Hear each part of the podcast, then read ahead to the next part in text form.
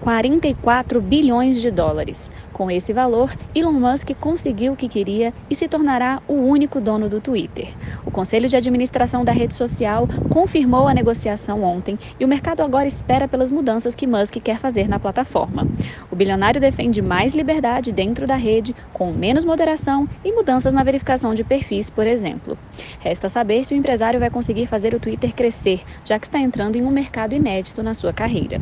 Por aqui, destaque para a ministra do Supremo Tribunal Federal, Rosa Weber, que deu 10 dias de prazo para que o presidente Jair Bolsonaro explique o indulto concedido a Daniel Silveira na semana passada. Este foi o nosso resumo de hoje. Até amanhã.